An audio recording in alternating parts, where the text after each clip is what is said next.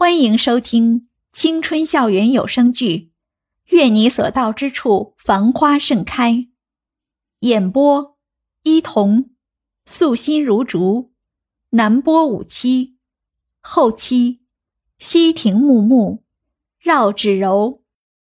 第一百一十三集，路边的行人都侧目看着这个在大街上傻傻的看着自己手机的姑娘。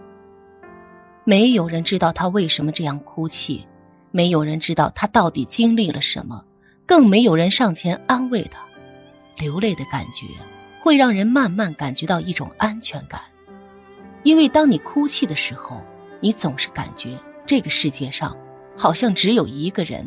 那就是悲痛欲绝的自己，别的所有的事情，此刻好像都显得不那么重要了。袁依依不知道自己是怎么走回去的，可能是身后的夏耀阳连拉带拽，才把丢人现眼的他给拽了回去。夏耀阳故意不提他的痛处，只是在不断的说：“你要记得欠我一顿火锅啊。”袁依依自然是一句话都没有听进去。他就像是一个木偶，被人牵引着往前走，但是他却不知道自己要去哪里。另一边站在冷风中的大块头，提着行李看着面前的街上人来人往，有一瞬间的愣神。自己没想到的是，因为时差的原因，他买了凌晨三点多的票，就是为了自己可以早点回国，早点见到他。但是记性不好的大块头好像忘了，当他两年前毅然决然的离开的时候，他就应该能预料到今天的结果。大块头站了好久，感觉自己快变成一座雕像了。他才终于接到了电话，虽说他看了一眼屏幕以后显得有些失落，不过他还是很快就接起了电话。电话那头的张蔚然。好像有些不敢相信，一个劲的问他：“喂喂喂，真的假的？你真的回国了吗？”“哎呀，真的，我现在在机场，限你三分钟之内过来接我。”大块头显然有些不耐烦了，催促着张蔚然，说完就挂了电话。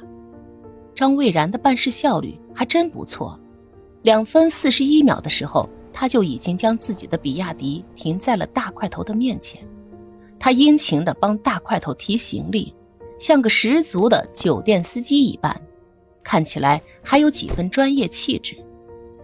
但是大块头始终冷着一张脸，就像是面前的人欠了自己几百万似的，一言不发的拉开车门，他长腿一迈，就坐上了主驾驶座的位置，然后发动引擎绝尘而去。行云流水般熟练的动作，完全看不出自己现在正理所当然的开着别人的车。大块头好像是在飙车一般。上了高速以后，车更是像一匹脱缰的野马，在宽阔的路上飞驰起来。旁边的张蔚然则一脸紧张的抓着旁边的扶手，生怕一个拐弯自己就被漂移了出去。大块头一脸冷峻。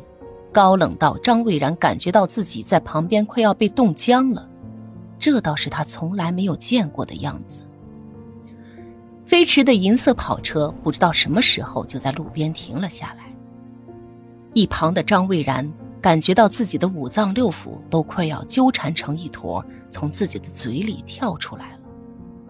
也不知道大块头怎么知道张蔚然住的地址，他抬头的时候。就发现车子已经到达了他住的公寓门口。喂，我说，你是不是偷偷的调查过我呀？张蔚然有些生气的回头，一脸淡然的说：“哼，对于你，我根本就用不着调查。”大块头没有理会还愣在一边的张蔚然，就自己打开车门走了下来。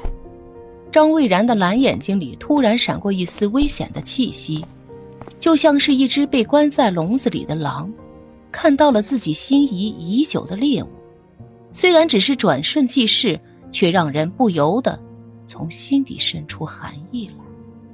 不知为何，大块头似乎比刚来没多久的张蔚然还要熟悉这里，一言不发的从后备箱拖出自己的行李，然后按下了直达顶楼的电梯。跟在他身后的张蔚然显然有些不在状态，因为他不知道接下来会发生什么，只能紧紧的跟在大块头的身后，随他一路沉默到了顶楼。